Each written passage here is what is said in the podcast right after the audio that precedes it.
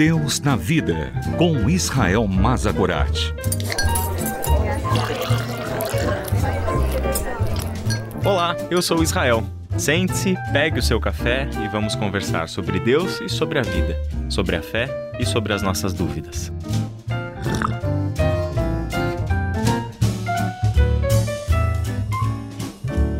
Deus abençoe você, meu irmão, minha irmã, e obrigado pela sua fiel companhia aqui no Deus na Vida. Sempre nos reunimos para essas conversas pensando sobre como Deus tem se envolvido de maneira maravilhosa na nossa história. No Evangelho de Marcos, capítulo 1, versículos 2 até 8, nós lemos um texto que mostra para gente o quanto o nosso Deus é bom de planejamento. Pois é, Deus é tremendamente organizado em seus planos. É uma promessa de séculos que vai se cumprir no ministério de João Batista em primeiro lugar. Aqui nós temos que, com este ministério introdutório que falava sobre a proximidade do reino de Deus e a pregação do Evangelho, Deus estava cumprindo o seu plano eterno para redimir a humanidade.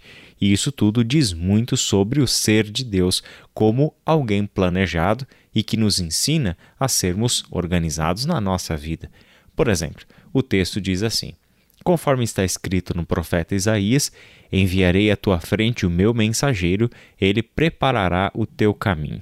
Voz do que clama no deserto, preparem o caminho para o Senhor, façam veredas retas para ele. Assim surgiu João, batizando no deserto e pregando um batismo de arrependimento para o perdão dos pecados. A ele vinha toda a região da Judéia e todo o povo de Jerusalém. Confessando seus pecados, eram batizados por eles no rio Jordão.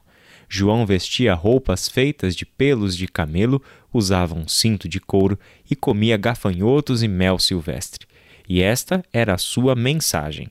Depois de mim vem alguém mais poderoso do que eu, tanto que não sou digno nem de curvar-me e desamarrar as correias das suas sandálias.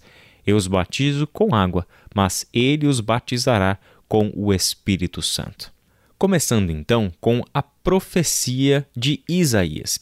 Na verdade, a primeira parte deste texto, que é Enviarei à tua frente o meu mensageiro e ele preparará o caminho, é uma referência a Malaquias e não a Isaías. Somente a segunda parte, que diz sobre a voz que clama no deserto, preparem o caminho para o Senhor e façam veredas retas para ele, de fato é um texto de Isaías. Independente deste detalhe de correção aqui no texto, nós estamos falando de o cumprimento de uma promessa que, em todo caso, tem séculos de existência. A de Isaías, mais antiga ainda, a de Malaquias, um pouco recente, mas pelo menos três a quatro séculos antes destes eventos que estavam se cumprindo. Este mensageiro que haveria de ir à frente a fim de preparar o caminho, este que seria a voz que clama no deserto, preparando o caminho para o Senhor e fazendo as veredas retas para ele, é João. É o que nós aprendemos no versículo 4. Assim, João aparece batizando no deserto da Judéia, pregando um batismo cujo objetivo era o arrependimento para o perdão dos pecados percebe-se que havia uma certa popularidade. João, por ser uma pessoa bastante diferente, por ter uma mensagem muito contundente, pregando um batismo para o arrependimento, cujo contexto era preparar o caminho para a vinda do Senhor, certamente foi procurado por bastante gente, como nós lemos nos evangelhos. João, então, era o precursor do Messias. Ele deixa claro que ele próprio não era o Messias. Ele sempre, em tudo o que fez e ensinou, apontou para aquele que haveria de vir.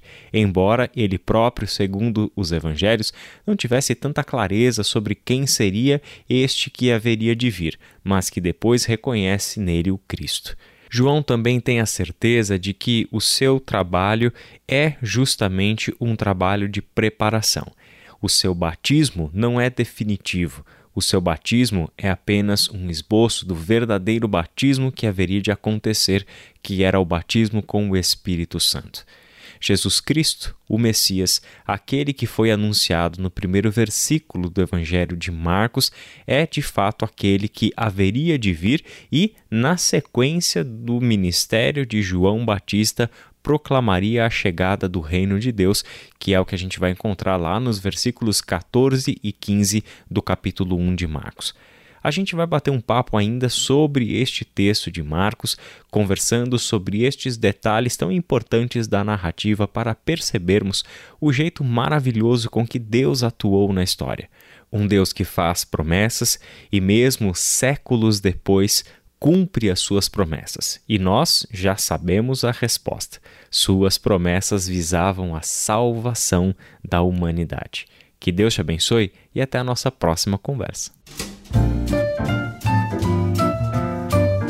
Deus na Vida, com Israel Mazakorat. Para ouvir novamente, acesse transmundial.org.br.